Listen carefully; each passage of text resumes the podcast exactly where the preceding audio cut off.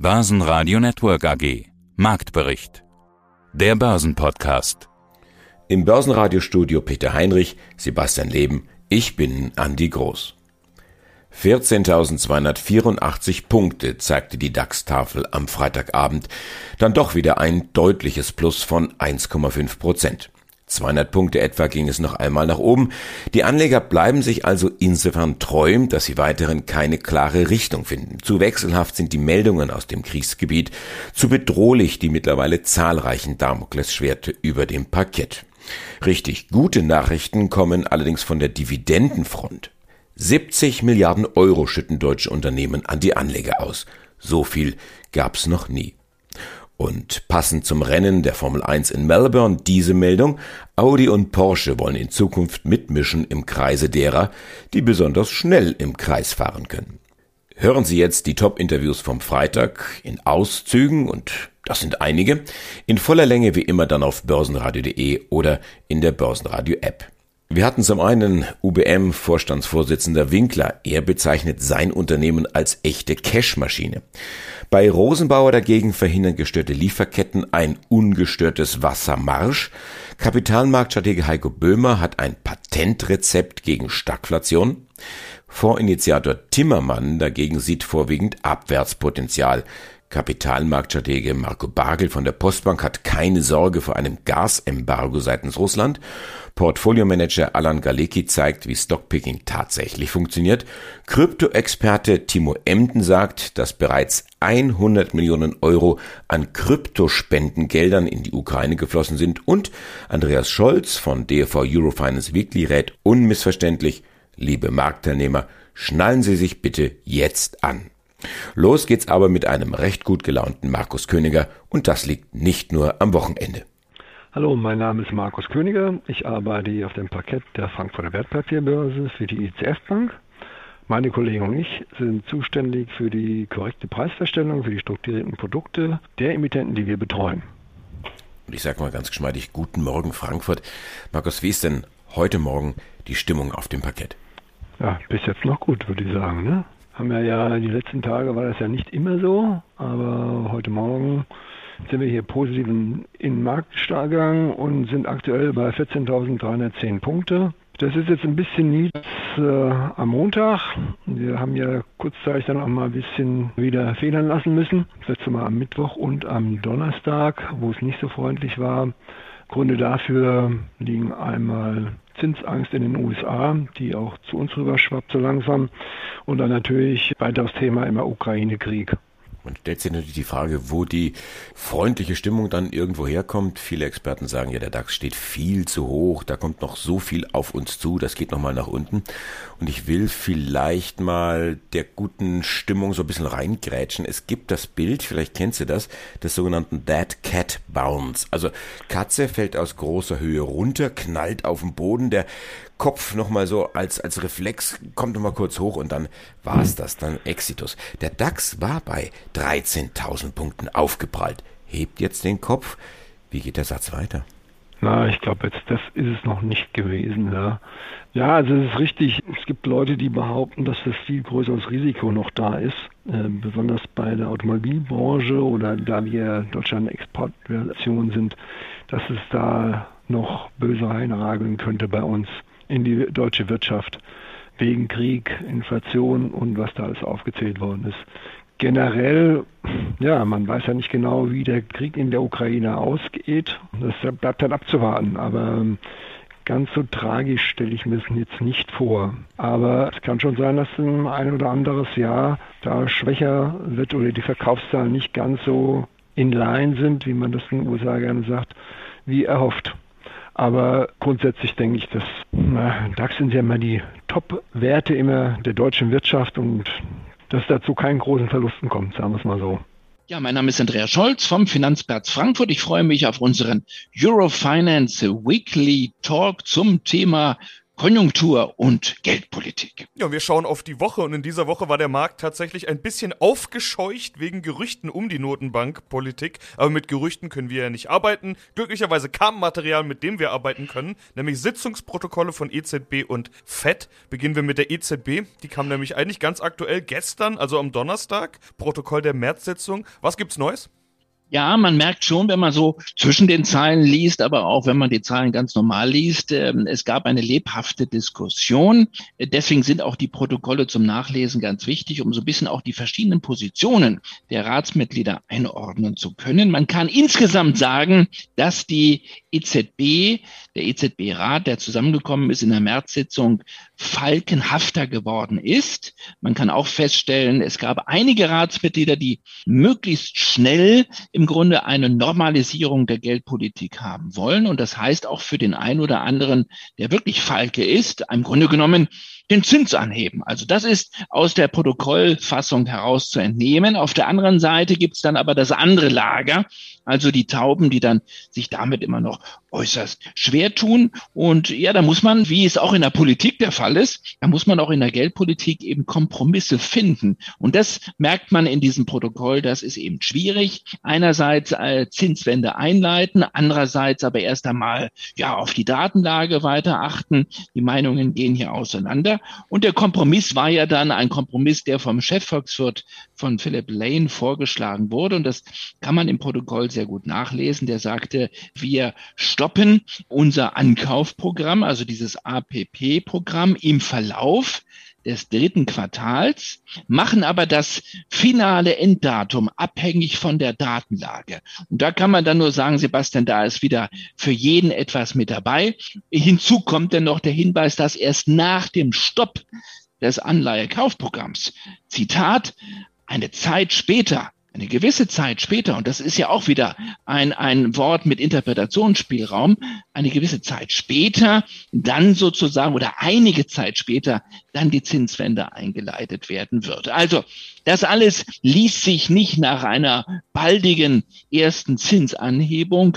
Das liest sich eher danach, das könnte im dritten, wahrscheinlich eher im vierten Quartal passieren. Und da merkt man, die EZB ist sich weiterhin nicht einig. Sie ist sich nur in einem Punkt einig. Die Rahmenbedingungen sind extrem herausfordernd. Mein Name ist Alan Galecki. Ich bin Senior Analyst der PI Privatinvestor Kapitalanlage GmbH. Ihr Job ist Stockpicking und Sie haben uns drei Aktien mitgebracht. Eine davon ist Yellow Cake. Hm, Yellow Cake muss ich gestehen, kannte ich nicht. Ich habe nachgeguckt, das ist kein Fantasiename, sondern der Name kommt vom Herstellungsverfahren eines pulverförmigen Gemisches, das eben gelb ist. Was ist Yellow Cake? Genau, Yellow Cake ist auch keine Patisserie oder keine Bäckerei, sondern tatsächlich der Fachbegriff für Uran, für abgereichertes Uran.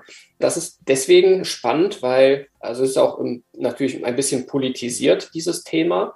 Wir haben aber nach einer Möglichkeit gesucht, wie wir mit möglichst geringem und begrenztem Risiko in diesen Markt einsteigen können. Es zeichnet sich ja schon seit längerem ab, dass die energiepolitischen Ziele, die ich jetzt hier nicht weiter kommentieren und bewerten will, sondern einfach nur so als gegeben im Raum stehen lasse, dass die mit den eigentlichen Vorhaben so schwierig zu erreichen waren, um es mal ganz vorsichtig auszudrücken. Da ist es halt naheliegend, dass man an Stromerzeugung aus Uran oder Kernkraft nicht wirklich äh, drum herumkommt. In Deutschland ist das Thema nochmal ein bisschen explosiver und schwieriger, aber wir beobachten, dass im Rest der Welt deutlich stärker eben auf diese schon seit vielen Jahrzehnten bewährte Technologie gesetzt wird. Also beispielsweise im arabischen Raum, die Vereinigten Arabischen Emirate hatten vorher keine Atomreaktoren und haben jetzt schon welche in Betrieb genommen und bauen auch noch weitere. Und China alleine hat auch noch eine ewig lange Pipeline an neuen Reaktoren, die über die nächsten Jahre eher im Laufe der äh, oder zum Ende der laufenden Dekade ans Netz kommen sollen. Und Yellow Cake, die Firma, was macht die jetzt genau? Produziert sie, handelt sie damit? Und dieses Pulver, ist das wirklich das Pulver, was man dann für unsere Atomkraftwerke braucht? Genau, also äh, Yellow Cake selber, ich sprach ja von Risikobegrenzung, denn die Uran-Miner, also die die Förderer, die das Metall aus dem Boden oder aus den Gruben holen, die haben natürlich gewisse Risiken. Also einerseits, die sind von gewissen Preisniveaus des Urans abhängig, um profitabel fördern zu können. Und die meisten Förderer hatten eben Probleme mit der ja, Marge, sage ich mal, weil der Uranpreis viel zu niedrig war in den letzten Jahren. Mein Name ist Thomas Zimmermann, ich bin CEO bei Tim Invest. Die Börsen sind nach wie vor sehr nervös und volatil, aber nach unten durchgereicht wurden die Börsen jetzt auch nicht. Es gab einen Rutsch nach dem Kriegsausbruch und danach eine gewisse Erholung. Wir hatten dich im letzten Podcast, das war Ende März, gefragt, ob da schon eine Bodenbildung zu sehen ist. Deine Antwort damals auf keinen Fall. Wir haben eine schnelle V-förmige Erholung, aber noch keine Bodenbildung. Dazu ist es noch viel zu früh. Danach ging es mal hoch in Richtung 14.900, aber auch wieder runter auf fast 14.000. Also Volatilität ist auf jeden Fall da. Thomas, wie ist die Lage aus deiner Sicht? Eigentlich sieht es charttechnisch äh, sehr sauber und sehr schön aus. Also wir sind in einem sauberen Abwärtstrend eigentlich im DAX. Den kann jeder sehr, sehr gut äh, selbst einzeichnen. Einfach die Tops seit Anfang dieses Jahres verbinden und dann parallel dazu äh, einen Kanal bilden. Und dann sieht man, wir sind mitten in diesem Kanal drin. Wir sind, wie du gesagt hast, äh, Richtung 15.000 mal oben dran gestoßen. Das war aber auch klar, dass wir da wahrscheinlich nicht drüber kommen würden. Das hatte ich auch schon im letzten Interview gesagt, weil diese 14.800, ich weiß nicht, ob du dich erinnerst, das war ja sechs Monate lang quasi der Boden nach unten, durch den es nie durchgegangen ist. Und wenn man jetzt von unten wieder hoch will, dann ist das natürlich eine Major Resistance Zone. Ja, und ansonsten pendeln wir äh, in dieser Zone 14.000, 14.800 rum. Im Moment sieht es aber eigentlich für die nächsten Tage eher so aus, dass die Tendenz nach unten geht. Ja, sieht nicht einfach aus, auf jeden Fall, was da gerade passiert. Du hattest mir als Stichwort gesagt, dreidimensional denken und anlegen. Was ist damit denn gemeint? Ja, im Prinzip, ich habe ja das große Glück, dass ich Derivate einsetzen kann in meinem Fonds, der äh, ja zu 95 Prozent aus äh, ETFs besteht, also eine eigentliche Long-Only-Position hat. Aber mit Derivaten kann man halt so ein Feintuning machen. Jeden Tag überlege ich mir einfach die drei Dimensionen. Was ist die Wahrscheinlichkeit, dass es hochgeht? Also wie viel Aktienquote will ich haben? Was ist die Wahrscheinlichkeit, dass es seit seitwärts geht? Und wie ist die Wahrscheinlichkeit, dass es runtergeht? Und teilweise muss man das ja auch jeden Tag in unterschiedlichen Dimensionen sehen. Und das ist eigentlich auch immer anders. Also im Moment haben wir ja einen Trend, der nach unten geht. Wir haben teilweise Tage wie heute, wo sich es fast überhaupt nicht bewegt. Wir haben gefühlt eine Börse, die zu hoch ist für all die negativen Nachrichten, die wir haben. Und wir haben zwei Makrothemen, die die Börsen belasten. Das eine ist die Inflation und damit verbunden die Veränderung der Geldpolitik, die jetzt kommt. Und das andere ist natürlich der Krieg in der Ukraine. Heiko Böhmer, Kapitalmarktstratege von Shareholder Value Management. Also da komme ich mir jetzt relativ popelig vor mit meiner Frage, die ich jetzt an Sie stelle. Viele Anleger fürchten sich vor der Stagflation. Und ich frage mich, was ist denn eigentlich so schlimm daran? Schmelzen dann die Gewinne ab und damit die Börsenkurse? Oder warum ist da so ein Stagflationsgespenst, hat so ein Schreckszenario? Naja, es ist ja eher ein exotisches Szenario, was wir da vor sich haben. Also was ist eine Stagflation? Eine Stagflation ist ja eher eine stagnierende Wirtschaft, also Stag der Teil des Wortes. Und Flation bezieht sich auf die Inflation. Also wir haben weiterhin hohe Preise. Und das ist natürlich etwas, was insgesamt ja exotisch ist, aber eben für die Wirtschaft auch nicht so einfach. Also wenig Wirtschaftswachstum mit hohen Preisen heißt ja auch, dass die Menschen für viele Dinge mehr Geld ausgeben müssen, aber das Wirtschaftswachstum nicht so stark ist und beispielsweise die Unternehmen dann eben auch keine höheren Löhne zahlen können. Und das ist sicherlich ein Faktor, der wir im weiteren Verlauf des Jahres auf jeden Fall sehen werden. Was bedeutet das für Sie als Asset Manager? Wie schütze ich mein Geld? Wie lege ich jetzt an? Naja, es gibt ja nun etliche Unternehmen, die eben eine Preissetzungsmacht haben und darüber einfach erst einmal ja, höhere Inflationszahlen abwälzen können. Das ist der eine Faktor. Und dann gibt es Unternehmen, die sind eher konjunkturabhängig. Die können sich also auch gut weiterhin halten, obwohl die Wirtschaft nicht so stark wächst.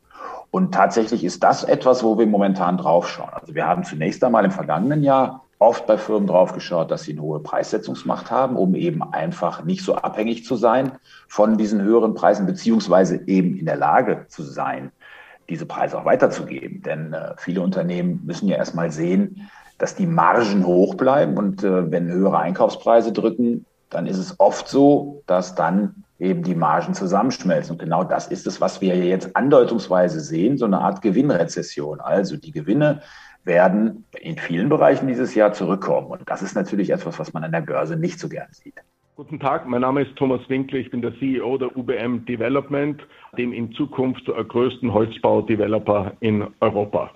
Wir sprechen über ihre Jahreszahlen 2021, also der Rückblick. Wir sprechen über Rekorde. Zwar nicht beim Gewinn, da ist es immerhin der zweithöchste Gewinn der Firmengeschichte, aber eine Rekorddividende wird gezahlt und das ist den Anlegern manchmal ja fast noch wichtiger. 2,25 Euro je Aktie wollen sie zahlen, 5 Cent mehr als im Vorjahr. Und dazu gab es noch ein Zitat von Ihnen und das geht so. Die UBM gehört schon seit Jahren zu den Dividenden-Kaisern in Wien. Daraus schließt sich, dass die Dividende auch in Zukunft eine hohe Priorität haben soll. Absolut. Und wir glauben, das ist sehr wichtig und auch außergewöhnlich für jemanden, der in einem Projektgeschäft tätig ist. Wir haben insgesamt jetzt in den letzten sechs Jahren, in denen ich der UBM vorstehen durfte, 93 Millionen Euro an Dividenden abgeworfen. Und ich habe mich heute sogar noch zu einer anderen Aussage verstiegen, nämlich, dass die UBM eine echte Cashmaschine für ihre Aktionäre ist und das soll auch so bleiben die Cashmaschine. Da sieht man auch im Gewinn, auch da eine gute Nachricht, 60,1 Millionen Euro mehr als Analysten erwartet haben, auch ein bisschen mehr als sie prognostiziert haben, wenn man es ganz genau nimmt, 55 bis 60 Millionen Euro waren die Prognose, 60,1 sind also noch ein kleines bisschen drüber, Erwartungen übertroffen, der Umsatz 52 Prozent plus auf 278 Millionen Euro, ja, Fazit ist wahrscheinlich gut fürs Geschäftsjahr 21, nehme ich an. Ja, absolut. Vor allem, weil Sie haben ja den Vorsteuergewinn genannt. Der ist auch über den Erwartungen gelegen. Aber wir haben eine vergleichsweise niedrige Steuerquote. Das hängt mit einem Verkauf hier in Österreich zusammen, wo wir noch einen Verlustvortrag verwenden konnten. Und so ist der Nettogewinn mit 43,7 Millionen, wenn ich den noch nachtragen darf, um 7,3 Prozent über dem Nettogewinn des Vorjahres und damit im zweiten Jahr der Pandemie das zweitbeste Ergebnis. Das ist schon was. Ja, mein Name ist Marco Bagel, ich bin Kapitalmarktstratege der Postbank. Herr Bagel, welche Folgen hat denn der Krieg in der Ukraine für die Wirtschaft? Ja, das können wir noch nicht endgültig abschätzen. Es gibt verschiedene Szenarien, wie sich das entwickeln könnte.